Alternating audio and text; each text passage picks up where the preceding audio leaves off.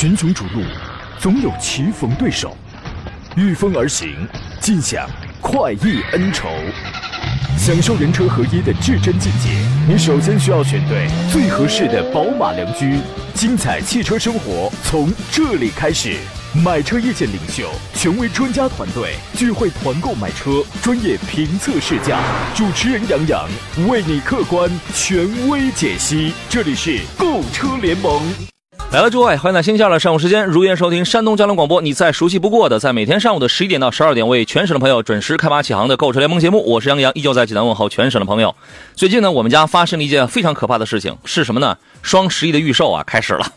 于是呢，我们家掀起了一场轰轰烈烈的以实际行动助力经济增长的运动啊！今天早晨来了之后呢，我跟胖强强汇报这个事儿啊，他说我小心眼儿。他说呢，昨天呢，他给媳妇儿也，他也是从网上预售啊，买了一个两万多的包啊，付钱的时候他眼都没眨一下啊，直接昏过去了，你知道吗？所谓长痛不如短痛，昏过去也好啊。所以今天呢，今天节目咱们除了要正常解答各位您各自关心的那些个跟选车、买车呀、挑选、对比有关的问题之外呢，有一个有奖互动的话题，就是接受你的吐槽，给你创造让你吐槽、让你心情变美丽的机会，同时还给你准备了一份礼品啊。你说上哪找这么好的事儿啊？这个话题，这个问题叫叫做你网购过跟车有关的东西吗？效果怎么样？好吧。当然，遇到了汽车问题呢，您可以拨打节目热线零五三幺八二九二六零六零或零五三幺八二九二七零七零，直抒胸臆。另外，还有一些网络互动方式啊，您可以在山东交通广播的微信公众号里面找找到左下方的这个相应菜单，可以收听收看我们此刻的音频与视频的双直播，可以发送问题啊。另外呢，抖音直播现在进入我的这个抖音直播间，杨洋侃车，第一个杨是木字旁，第二个杨是提手旁。这个大家不要上来就说说这个说说那个，带着问题来问，你关心的是这个车的哪个东西哪个方面？那你要说起来呢，这可长可短。对吧？好吧，呃，微信公众号在在节目以外，你也可以搜索“杨洋侃车”四个字啊，微信公众号里面给他发送“进群”两个字，便可以加入到我的车友群当中了。今天有四份奖品啊，三位朋友可以获得江小红品牌提供的辣椒酱，还有一位朋友可以获得神采竟然汽油添加剂。想购买这个东西来清除积碳的，这个效果贼拉好使。那么你可以发送“清洁”两个字到山东交通广播的微信公众号上来啊。今天呢，跟我一块搭档来解答问题的是来自济南银座汽车的田道贤、田茂光老师。你好，田老师。杨老师，大家中午好。除了买车之外，你在车上花过的最大一笔钱是什么？油钱吧。油钱啊，咱俩差不多。我还以为你要说是给车配了个媳妇儿呢啊。哎，没有。其实对于我们汽车从业者来说啊，呃，在车上最大的投入，除了车本身之外，可能真的就是油钱。呃，不会上网去，比如说淘一点方向盘的把套啊、坐垫呐、美容装饰品呐、车衣呀等等这样的东西吗？嗯，如果说当年如果放回归十年之前吧，嗯，我当我拥有人生中第一部车的时候，我可能会有脚垫、把套啊这东西。放到现在，我车上那副脚垫到现在我觉得得用了小五六年了。嗨，我也我也没有换过它。我本来就以为啊，我我那车跟我就挺可怜的，我说咱俩是同病相怜。都挺可怜的，都属于那种不是特别伤心的那一类。因为在我们的定友，在至少在我的眼里，车这东西它就是一个代步的工具哦。呃，能用就可以呀。啊，其实啊，现在你看，早些年有一个说法说车只不过就是个代步工具，但是你现在啊，即便是你脱口而出说了这样一句话，但是其实你想表达的并不是百分之百的是不拿这个车当回事儿，其实不是这样的。你包括说这话的人，车就是个代步工具。我在买车的时候，我也是怀着这样的想法去的。但是实际上，你你问问你自己，你真的就是把它百分之百的就看成是一个赤裸的工具吗？而不是说一个更高品质的一个一个一个享受的这么一个伴侣吗？其实也不尽然，对吧？你琢磨琢磨。嗯，是有一定道理。特别是油价到了八块之后，哦，这还有道理。我我奢侈品，我自己都没听清我自己想说什么。你听懂了啊？挺好。行。这个车呢，确实是个奢侈品。今天早晨在这个上节目之前呢，我们车友群里，我在我粉丝群里有一个朋友，然后他问我一事儿，他说这个小加油站的油能加吗？我说你什么车啊？买了个 Highlander，就是说这个现在油太贵了，实在加不起呀。哎呀，我我也不知道该怎么劝他。然后啊，这个上来就有一位朋友问了，这个理想怎么样？理想推荐吗？啊，得嘞，那您说说这个车吧，理想 ONE 这个车，您现在推荐吗？呃，其实理想这个车的市场用户群还是挺大的。呃，因为它这种特殊的这种驱动方式啊，带来的就是续航里程会很长，解决了很多人的这种续航焦虑的这个问题，所以说它的用户群还是挺大。呃，但是现在它还我们还是列为小众车型吧。呃，如果说你非要买台电电车，啊非要买一台这样的车来开，但是对于纯电呢还有焦虑，理想 ONE 是一个不错的选择。我觉得，如果你现在家里就这一部车，或者说家里已经有了多部车，想尝一下这个新理念，但是又不敢完全的交给纯电动去放手一搏的话，这种混动车型，无论你是插电混还是油电混还是增程混，是一个非常好的方式。而甚至我个人觉得啊，我个人觉得，仅仅是我个人意见，在未来很长一段时间之内，这种车会越来越香，会越来越香。啊，而且呢，但是呢，理想 ONE 最近的负面问题还是比较多的啊。哎，你为什么几乎是听不到有理有那个朋友在朋友圈里啊，或者在这个哪里在吐槽说理想 ONE 也是个三缸机？你为什么听不到这样的说法？因为理想 ONE 的市场的占有率啊，还不足以让我们能够听到它的声音有多大。因为现在也还可以，一个月全国也能干到个八九千台上，也还可以。嗯，那说明人理想 ONE 在这种售后服务当中做得好啊。他的群体大家对于不在意这个理念来去要求他，他是群体的问题，对吧？他的群体，他的关注点，他不在乎的是这个，对他不在乎这个，他关注的是电。这个车呢，能出远门啊，这个增程式嘛。但是当你这个亏电的时候呢，这个 1.2T 的它这个小三缸的燃油机呢，说实话，在驮这个车的时候，这个噪音呢，跟这个动力那也是差点意思的啊。但是这个车。它属于是一个新兴物种吧，我觉得你可以考虑。但是前段时间又出的什么水银呐，水银我觉得那个是可可能是不慎撒上的。关键是它这个生锈啊，生锈啊，它这个出现了一些负面问题，我觉得这个值得关注啊，这个值得关注，好吧？呃，先说两款新车，然后来解答各位各自的问题啊。准备花十五到十七万去买一个纯电动汽车，而且这个车不要太大的朋友，你可以关注一下下边这个车啊。十月二十二号呢，上汽大众的全新电动车型 ID 三正式上市了，有拥有三个车型，售价呢是十五万九千八百八十八到十七万三千八百八十八。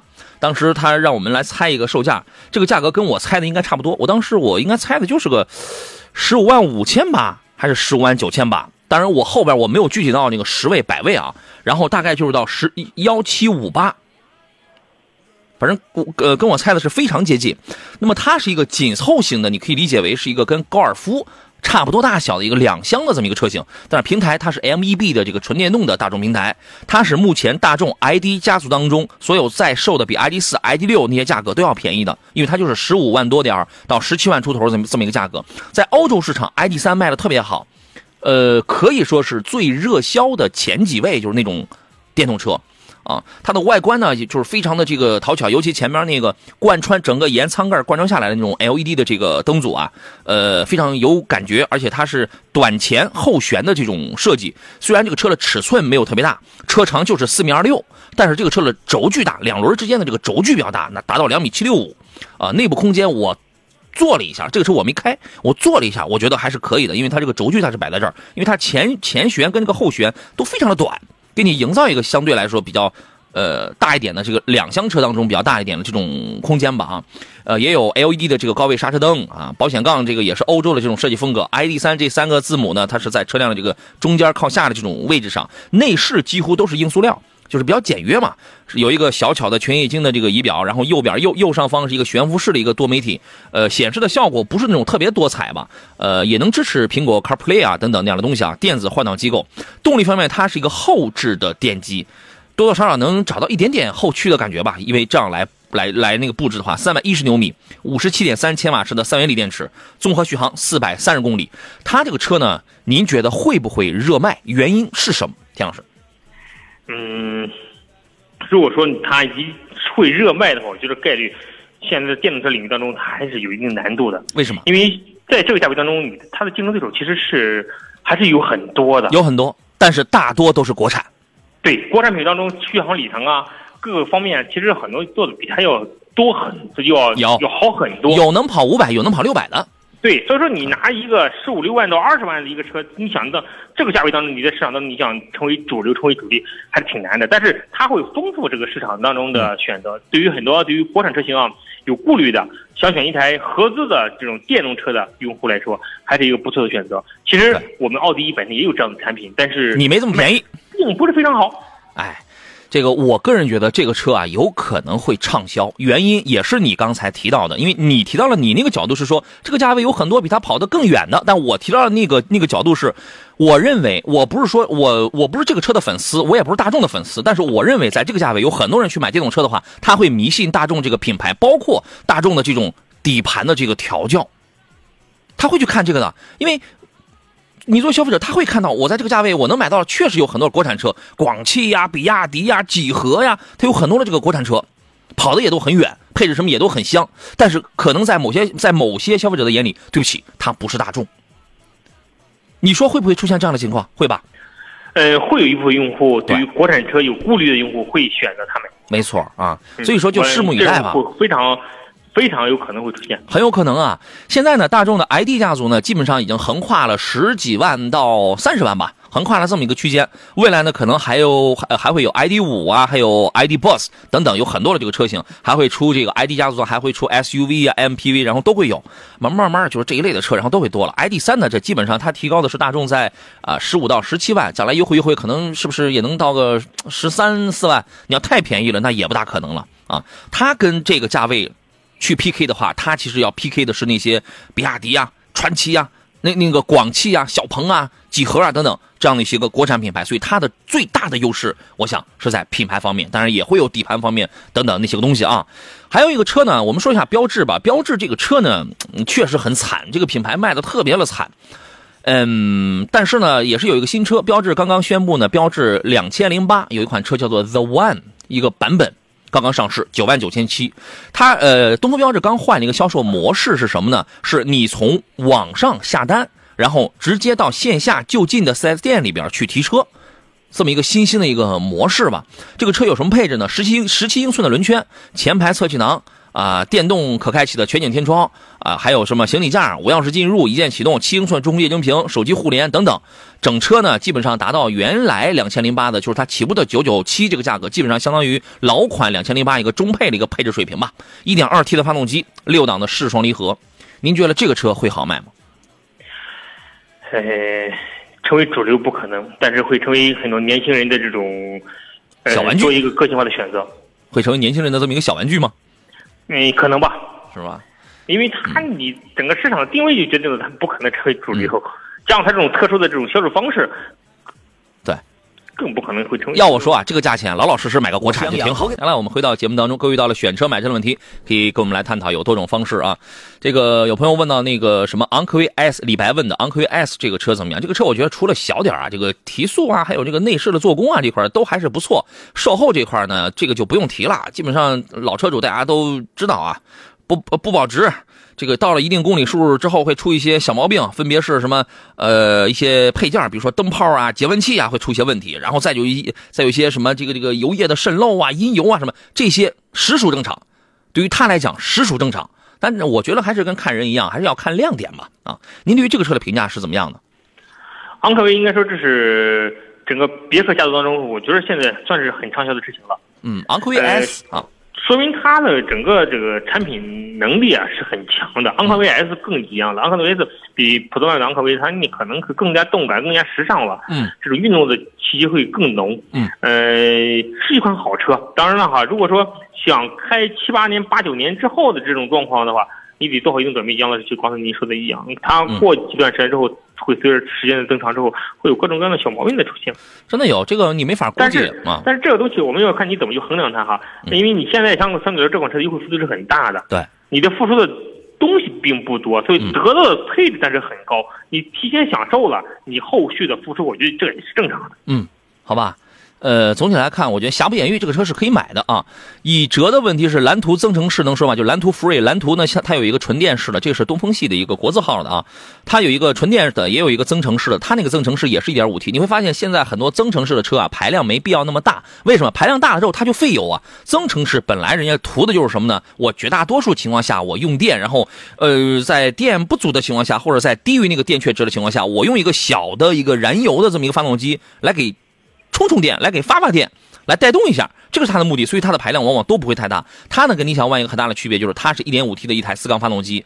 这个车呢目前这个量没起来，但是也是前后两个电机也能四秒多，也能也能破百。它用的应该是异步交流电机，跟现在主流用永磁同步电机的这个车有一个一个一个比较大的一个区别啊。您觉得这个车目前来讲，这个状态应应当怎么去说？是观可以观望，还是说你觉得它很有希望？除非价格上有很大的优惠的幅度，你可以去去参考这种车型，跟理想 ONE 差不多，差不多。价格如不足以打动你的话，我们还是建议你老老实实的选择主流的品牌。虽然说东风也是主流品牌，但是蓝图作为东风当中，它未来能存活多久，我们真的不好去预测。哎，从身份上去讲，这个是一个国字号了，是吧？对。呃，从已知的这些个什么三电的这些技术信息来讲，我觉得这个都没什么问题。包括在质保方面，也属于是首任车主啊，在这个电池这一块儿是不限年限、不限里程的，就是这种，反正政策给的都挺好。呃，双电机一般那就是一种四驱的这种形式了，四秒多能破百，因为它也是一个中型的这种尺寸，四秒多能能能破百的话，也算是非常不错了。呃，看上去比较的香，但是这个车呢，也可以观望一下。就像田老师说的，如果这个价格方面能够打动人的话。那这个可以，如果不能的话，仿佛理想 ONE 可能要更香一些。您是这个意思？对，哦，那你那你可以参考啊。因为买车，我们更多的考虑，虽然你提供了终身的这种保修质保，但是你的网点的布局如何，你的它没有网点性如何，它没有网点，决定了你买不买它的一个很大一个因素。对，现在是没有网点的啊。再一个，你听到有很多说终身质保，终身质保。当然，电动车跟油车的这个终身质保，电动车它的保养方面它不如油车，就是需要你花那么多的。心血花那么多的金钱，对吧？但是呢，所谓的终身质保这个东西，你也要考虑，你能开终身吗？有几个是能开终身的？对于油车来讲，所谓的终身质保，它会有一些限制你的这种条件，好吧？那就这样，先说到这儿了啊。就男孩说，田老师使用脚垫很爱惜，平时开车都穿脚套，车都换了三台了，脚垫还在。那脚垫就是你卖给他的，嗯，是吧？就是你卖给他的啊。还有个是当时是跟随我原厂的一套脚垫，确实质量是不错的。加上我平时我家上班特别近，所以说我真的是真好啊。挺爱我发现我这么多年我就没怎么给车花过钱。我们有很多的朋友，然后现在都在留言互动啊，这个都被淹没掉了，非常抱歉啊。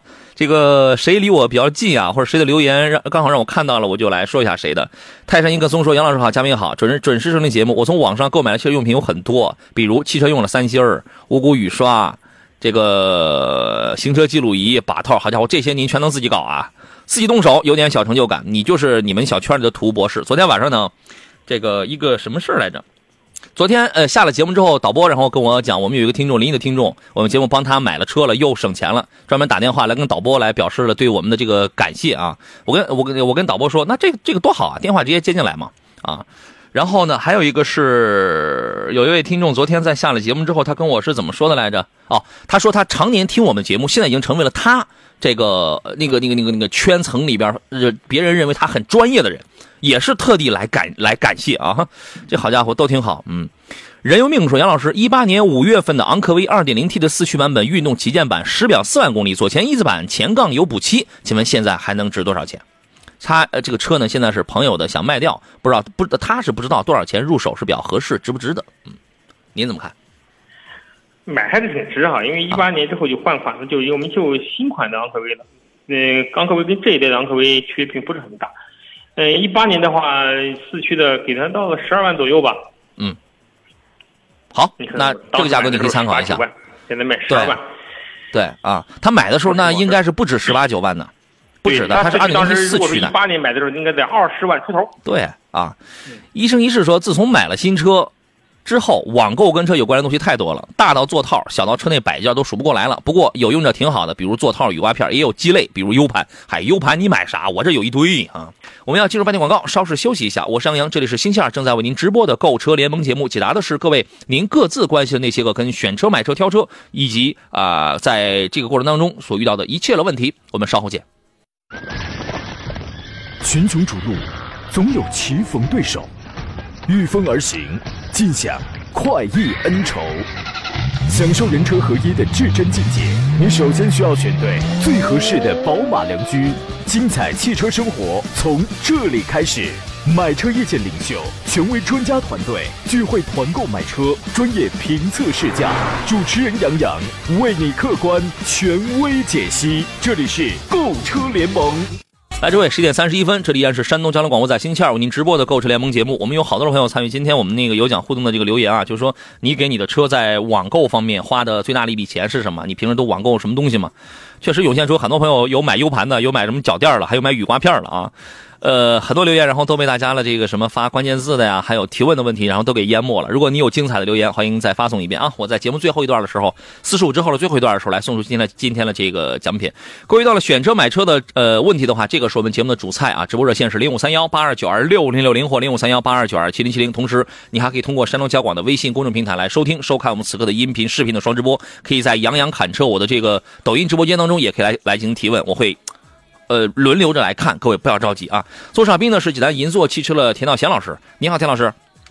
你好，杨老师，大家中午好。刚才在我的抖音直播间里有人说，终于见到活的了，就是这么多年，你才活九件，你这也你也是够慢的。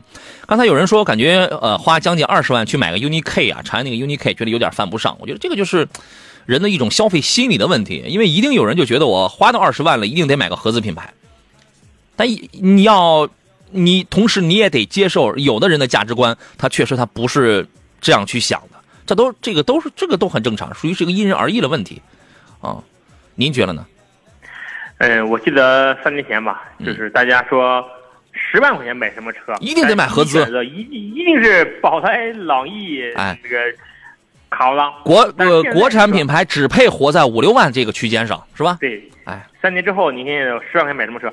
想到第一个可能肯定不是。我肯定想到的肯定是我要买一台国产品牌的车型，所以这二十万这个价位区间，大家接受起来还是需要时间，但是用不了两年，大家会发现二十万当中一定会充斥大量优质的国产品牌。现在啊，在这个汽车市场当中啊，有很多的，你比如说新能源领域也有，燃油车领域也有，是一个沙漏，沙漏，两头很突出，要么是你很便宜的这种买的人多，要么是你很贵的那种，不怕你出贵的车。高和 HiFi，你出个六十八万起的车也一样有人买，大家都都没弄明白这个车是个什么玩意儿，他就有人买，就是这种中不溜的，这种中不溜了。然后这个虽然你会发现啊，这个买的人也挺多，在燃油车里买挺多，但是在新能源领域，这种中不溜了买的人还真不如两两头的买这个买的多，他就会顾虑，他就会考虑很多的这个因素，好吧？这个其实不是车的问题，是消费心理的问题。啊，还有人问呢，现代 X 三五怎么样？推荐买吗？买哪个配置？这个车你直接买就好了，它没有什么太大的缺点，也没有什么太大的优点。这个车已经很老了，买个2.0升配 6AT 的就可以了啊。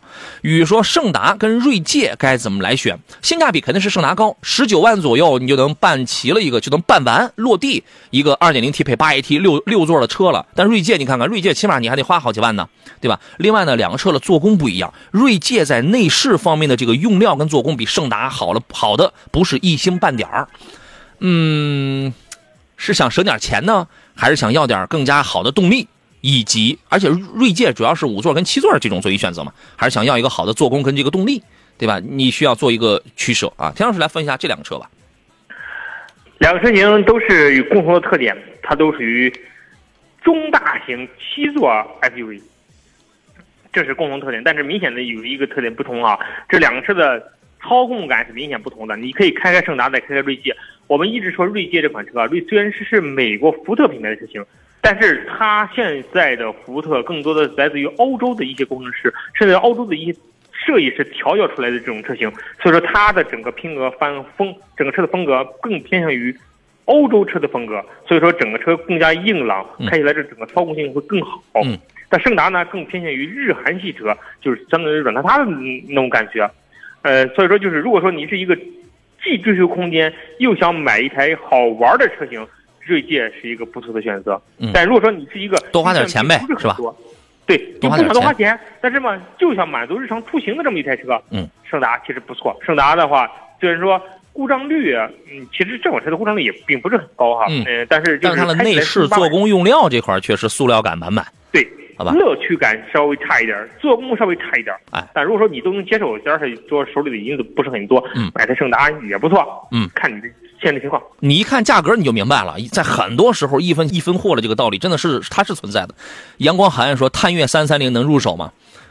你只要不怕 GPF 颗粒物捕捉器堵，因为原来的不堵，原来三三零混合喷射是一个很好的技术。但是自从他想在二零二三年七月一号之前，最近这几批。从去年开始，他想抢先达到国六 B 的 GP 三三零，你坚决不能买。你只除非你想体验一下，看我我我我想体验一下 GPF 堵了之后到底是个什么感受。我想看看是不是他们传说当中的什么百公里三十升油，必须用零 W 杠二零机油，必须加九十八号机油，必须每每个月必须得分两三回的出去跑高速，清洗一次必须得花千八百。我也想体验一下，你要是这样的话，那你可以试试，你可以尝一尝，不然的话，听我的劝，坚决别买，好吧？怎么现在还能问出这样的问题来？我就觉得是家里是断网了吗？这个还是听不了我的节目了，是吧？与往事干杯说，智跑跟星途选哪一款？你看，智跑啊，就是一个万年不变，它的核心技术万年不变。但是在它不变的这五六年当中，以星途，星途是奇瑞家里的高端序列嘛，以它为代表的许多的国产品牌，在撕进去，在越来越好，在不断的上扬，不断的努力。这是。非常大的这个差距啊！星途，你比如说跟智跑差不多价位的，就是原来叫 TXL，现在叫凌云。凌云给你一个什么动力？二点零 T 四百牛米。智跑给你一个什么动力？一点四 T 配七档的干干式双离合，二点零升配个六 AT。这个你想怎么着吧？你你想怎么？你是想省你你是想省点钱呢，还还是想要点好东西吧？随你挑，好吧？就在。像现代、像智跑这种依然在吃老本的这几年里，很多的国产品牌提高太大了，提高太大了，就十来万上这么一个区间啊。田老师，如果是你的话，你会怎么取舍？其实这个问题跟上一个问题其实是一样的问题，嗯，就是你怎么你在于操控配置当中，你选择它还是选择一台就是没有太多乐趣的这么一款车，对，就看你个人的需求，你对于这种合资要求高不高？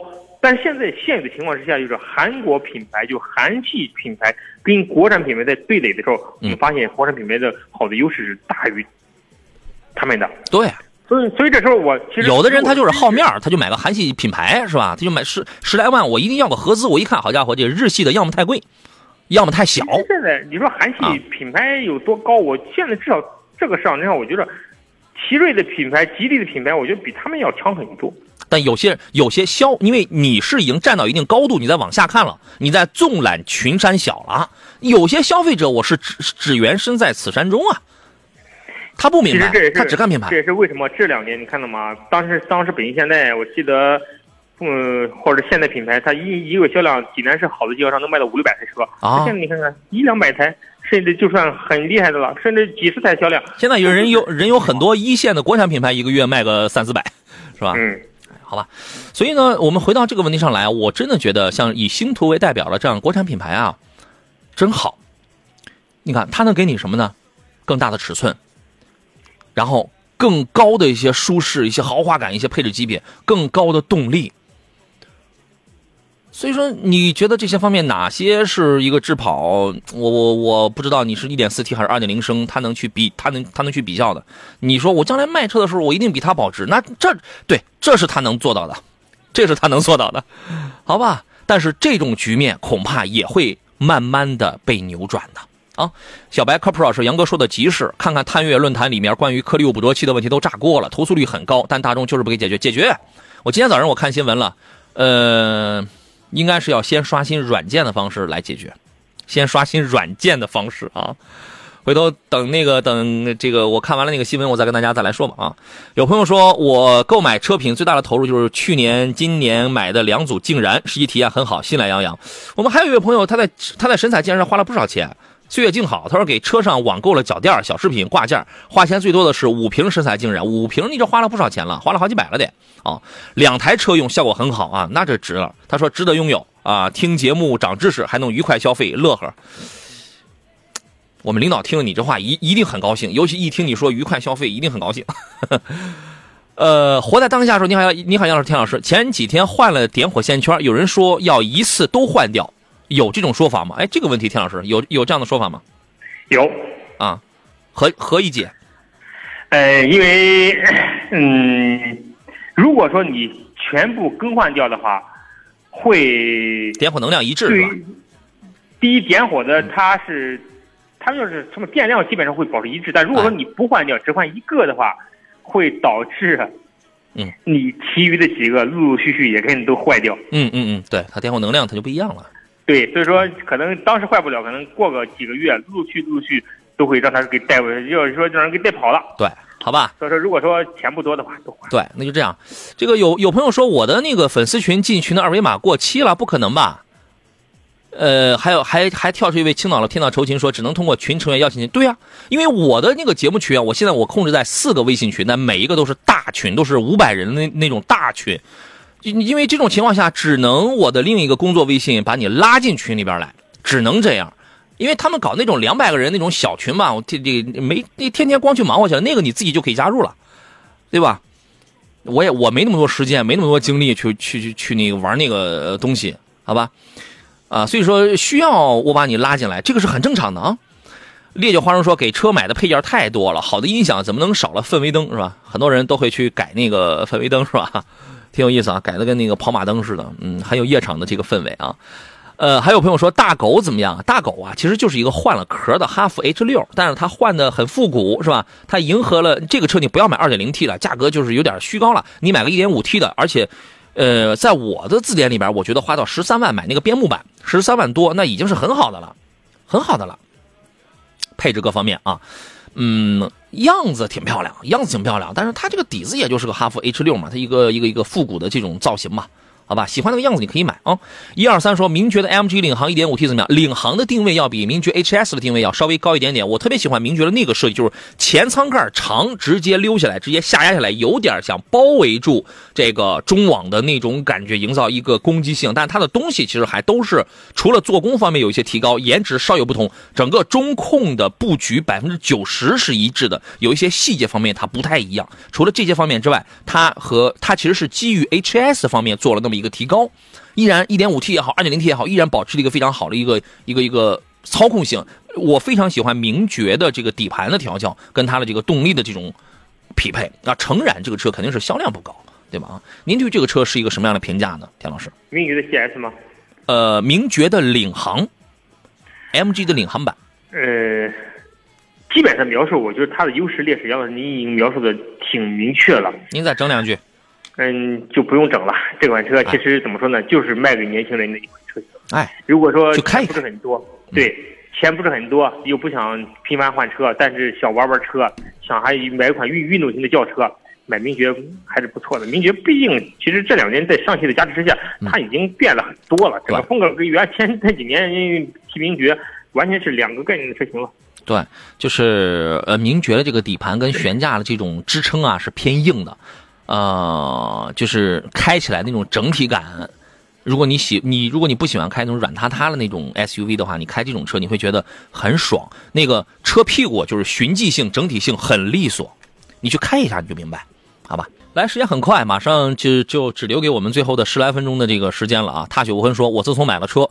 首先，踏雪无痕是我们济南的一位听众，一位女士啊。她说，她自从我买了车呢，网购跟车有关的东西太多了，方向盘的把套啊，车用的香氛呐，车衣啊，洗车枪，哎呦，洗车枪您还会自己用这玩意儿，各种汽车摆件啊，什么粘尘凝胶啊，玻璃水头枕、雨刮片，我把车当成自个儿孩子养了啊，对车比对比对我老公还好。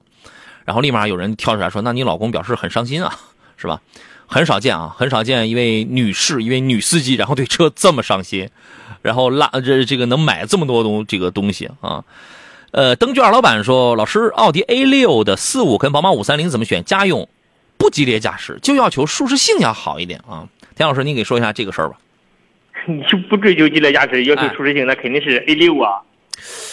呃，但是我确实觉得五系呢，我开跟坐的这个感受比 E 级比 A 六确实要舒服，就是尤其是后排。嗯，当然这个是我个人一个一个一个感受啊，每这个每个人可能他这个身高啊，这个连这个后背的这个弯直程度可能也都不大一样。您您接着说，但是我承认性价比一定是 A 六四五高，性价比绝对是这个高，我说过很多次了。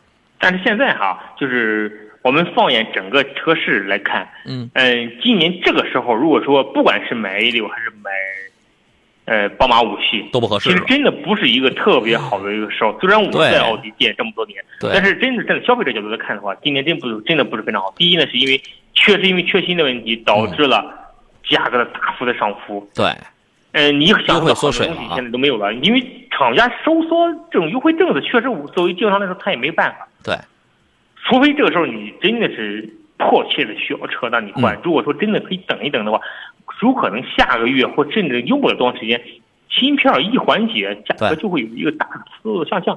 对，有呃有朋友问山东交广的电话多少？零五三幺八二九二六零六零或八二九二七零七零，想打的话你得抓紧了，节目快结束了啊！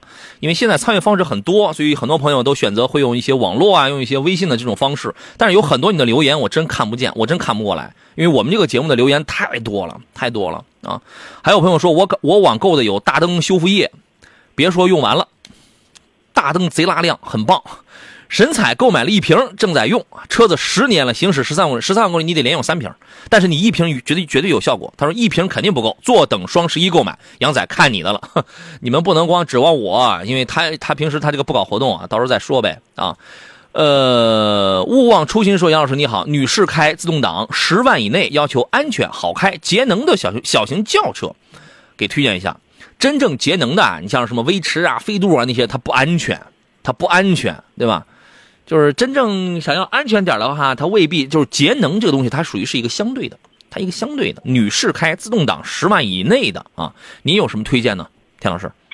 如果是想合资品牌的话，想选择安全的，你买个小波罗开，没什么乐趣，但是那都用不了它。十万，嗯，用呃那都用不了十万，但用不了 Polo 十万，对啊，Polo 还可以八万多。块钱嘛，办完嗯手续之后九万多块钱。对你改你搞一个小排量的这个一个一个一个 Polo，这个车稳定性还不错，它绝对不会，就是它不如什么飞度、威驰这种省油，但是不会差太大，对吧？还有吗？嗯、在十万以内的小型车，嗯、你要是现在暂时可能也没有多少选择的余地了。哎你要动挡的车型，女士开的又要小巧，又要省油，又要安全，确实不好选。英朗，其实啊，英朗这样的小型车啊，谁都不会比谁费太多油的。你不必在意这个，你还真不必在意这个节能方面的问题，对吧？嗯，但是好多人现在看不上英朗，为什么？因为嗯经典款英朗太便宜了。曾经卖过曾经卖过四万多，不到五万块钱，所以他现在再给你翻新之后，再卖个七八万，有人他就不接受了。对，然后呢，其实呃，这个价位的这些呃小小一点的这种车子啊，你如果考虑三厢的话呢，我我个人觉得你完全可以搞一个朗逸，搞一个宝来，低配入门的，就这些都你买个一点五升的，这些都不会费你很多的油，而且相对来讲也挺好开的。稳这这这个这个中短途开起来也是很稳定的，也是很稳健的。它不像我们网络上，我们有朋友这个经常说，哎，这个车高速开开起来飘啊，哎，好家伙，问你开了多少？开了一百八了，嗯，就差去告你了，就差去举报你了，好吧？你考虑一下这些，啊。还有朋友问的是逍客能买吗？这个车当然可以买，而且这个车销量很好，买个二点零升的，二点零升配 CVT 的，虽然那个 CVT 是刚带的吧，它不太适合暴力驾驶，你千万不要天天很踹的。但是你正常带个步的话，它会比本田的那个那两个小 SUV 好在哪儿？后多连杆的独立后悬架，多连杆独立后悬架，光这一条就比他们在操控、在舒适性上、在投入的这个在生产造车的这个成本上要好太多了。你相信我这个话，好吧？这个车可以买啊。天道酬云说想买个两厢的电动车，七八万的，两位老师给推荐一下，续航四百的就好，谢谢。我首先想到是哪吒 V。哪哪呃哪吒 V 差不多就在这个价位，然后呢，长安奔奔 E Star 呢那个车你用不了八万，也就六万块钱，六万左右，五六万上，但那个车呢，提车周期太长了，缺芯很严重，现在提车很困难啊。你看你现在要买的话，你就得看哪个不是很热销的品牌，车源能多点提车能快点你干脆就买了得了。嗯，田老师有什么推荐？长城的黑猫啊，其实也在六万六万到六万多块钱，但是它啥玩意儿？哦特别，长欧拉，欧拉，对对，欧拉拉提车也很长嗯对，欧拉这种车型其实是，但是它的提车也特别长。啊嗯，如果说真的是现在不用等车的，可能真的就哪吒。就但是是那种不是特别热销的那种。哪吒现在你看，我们原先真想不到哈，现在我因为关注的就是这种车型，哎办哪吒的售后服务真的是不错，它能提供几大件的终生的这种质保。嗯，对消费者来说，嗯，其实这个价位能提供这样的服务，我觉得已经挺不错了。哪吒的这个性价比还是挺高的，对它性价比对吧？十来万上你可以买续航买也可以啊。哎，续续航绝对能满足你。呃，十来万你买个 U Pro 是吧？然后这个七八万咱买个 V，我觉得这个性价比还是不错的。你可以你可以看一下这个。呃，张应龙说买车以后最贵的就是贴膜，花了几千块啊，什么脚垫、坐垫都没用过，感觉那些东西不安不安全啊。其实你看，我们都用了半辈子了，对吧？坐垫脚垫我们都用了半辈子了，你所谓的那种不安全，包括还有还有一些这个新车主觉得加一个发动机护板就不怎么安全了，我们用了半辈子了。其实没有多大的影响哈、其实真的是你不会把它固定住啊，你不会让它别打滑呀，你不会你配的时候你配个专门型号的，把那个踏板刹车的位置给空出来啊。人是活的，对吧？是不是？没没错，但是因为我前两天真的觉得有时候一些车主的选脚边的时候，你得选对了哈。对，嗯、你选不对，真的造成危险，会造成刹车啊，那当然造成油门的问题。这个不是脚垫的罪，人家脚垫不背这个锅，那是人不会选，对，对吧？啊，徐徐清风说：“请问专家，现在买奥迪 Q 五是时候吗？不是时候呀，什么时候优惠最多？明年再说呗。”田老师，您给他真诚的回复一下这个问题。好，我还是刚才那句话哈，迫切的需要这台车，嗯，那你就买车。但如果说家里有车能够再用一用，你可以等一等，看一看市场的变化，你再去购买。哎因为现在的价格啊，当然了哈，Q 五的变化有，但没有 A 六那么大。嗯因为 Q 五这款车型相对来说，它在市场当中的涨幅没有那么大，嗯，所以说 Q 五你可以去看一看，如果需要也可以去买。但是 A 六是真的是涨幅是有点大哈。因为 A 六的 A 六的需求度比 Q 五高嘛，然后呢，就是现在呢，BBA 里边原来是奥迪的性价比确实是最高，它最便宜的嘛，但是现在优惠也是缩水了，也是缩水一些了啊。缩水，缩水了大约两万块钱左右吧。好，还有朋友问了的是那个什么东西啊？木南问的是天籁舒适版一十八万值得购买吗？舒适版二点零升的啊，二点零升的这个天籁呢，我觉得呀、经济性没问题，但这个车也是不太适合激烈驾驶。实话实讲，真正技术方面比较好的，可以允许你在它发动机能够能够承受的三百八十牛米的这个范围内去激烈驾驶的，那个是二点零 T 的，短节距，链条 CVT，你踹就好了，但是也别太玩命，对吧？我曾经我跟大家说过，我我在赛车场上，然后那个大雨天，然后哐哐然后然后开着这个这个车玩的很嗨，二点零二点零 T 呢，但二点零升的你能这么玩吗？那对不起，它动力也不满足啊，好不好？你所以你买二点零升呢，就是图一个经济，呃，开起来佛系，这就可以了，这就可以了啊。呃，有朋友问的是凯迪拉克的 x T 六能买吗？这个车当然能买啊，为什么不能买？上呃，田老师，您对这个车的评价怎么样？它是三线豪华品牌当中卖的比较好的车，嗯，也是在三十万到四十万之间性价比最高的一款大型七座 SUV，你刚才说它是三线，三线还是二线？三线吧，他哭了，啊他说我，他说我怎么沦落到三线了？嗯，二线好品牌，哦呃，奔驰、宝马、奥迪，呃，凯迪拉克、雷克萨斯、沃尔沃，二线好品牌当中，嗯三线到了讴歌了，嗯，它应该属于二线，讴歌又该哭了，我什么时候？性价比很高的车型啊，性价比真的很高。嗯，可以买，可以买。内饰不太豪华，高速行驶的时候这个噪音大一点儿，这但是我这个无所谓。但是是都是都不是问题。就一句话，它是四十万唯一的一个配六座、七座的豪华品牌。三十多万就能买到吗？哎，就是这个级别，跟它同级别的有，但是它不是豪华品牌，所以是是这个对吧？它就这么个意思啊。呃，再来看其他问题，还有朋友呃祥子问 GLB 推荐吗？对不起，这个车我不推荐啊，我不推荐，因为我我觉得这个车太糊弄人了啊。田老师，你推荐吗？这个价位选选别的车吧。其为啥你也跟我一样这是一款就是就是在话题中的车型啊。其实真的，可因为有好多别的车型跟它差不多，你何必买一台这样的车呢？对吧？什么叫话题中的车型就是它是很多人话题中的车型，啊？那很多人会讨论它，但是很多人可能不买它。但是前一阵因为它优惠，我连讨论我都不讨论还是有一部分消费者去买了它哈。啊，我身边就有人开这个车哎，但是都是那种年轻女性，哎，对对对对对，他对动力他要求并不是很高，他对牌子的这个要求高。我才不在乎你这个发动机什么就是个八九万的雷诺克雷宾的这个发动机呢，我才不在乎呢，对吧？其实他们注重的就是三叉戟的这个标准。他开这个车开一辈子，他都不一定知道这个东西，他的大件儿跟雷诺克雷宾是完全一样的，开一辈子他都不一定知道这个事儿。呃，奔驰 GLB 上市不到三个月就进行了第一次召回，进行了它车身当中的车身当中的第一次召回。后来我记得一年不到召回至少两三回，而且都是一些很低级的错误。有一回特别搞笑，那个二排的那个座椅滑轨会干涉的，会滑到下边的那个地线。我觉得这种都还有一次好像是安全带什么有问题，都很低级的那种错误。萝卜快乐不洗泥啊，立一个车标就能挣钱的时候，他还给你精细化造车，对吧？这种车真不是太推荐。不是我对这个牌子或者我对这个车有什么意见啊，我其实就是觉得这个车不实诚不厚道，呃，W H 问的是哥，家用天籁雅阁怎么选？该选什么版本？这要看你选哪个排量了。对吧？这俩车都有两种排量，要看你选哪个排量。田老师一句话给个答案。如果说二点零的天籁，你不如选一点五的，呃不，如果二点零天籁，就不如选一点五的雅阁。如果是二点零升的天籁，你就不如选一点五 T 的雅阁。对。如果你选二点零 T 的天籁，那就直接买这个。对。那就这样，好吧？今天节目就就要到这儿了，再次感谢田老师来做客，咱们下回再见。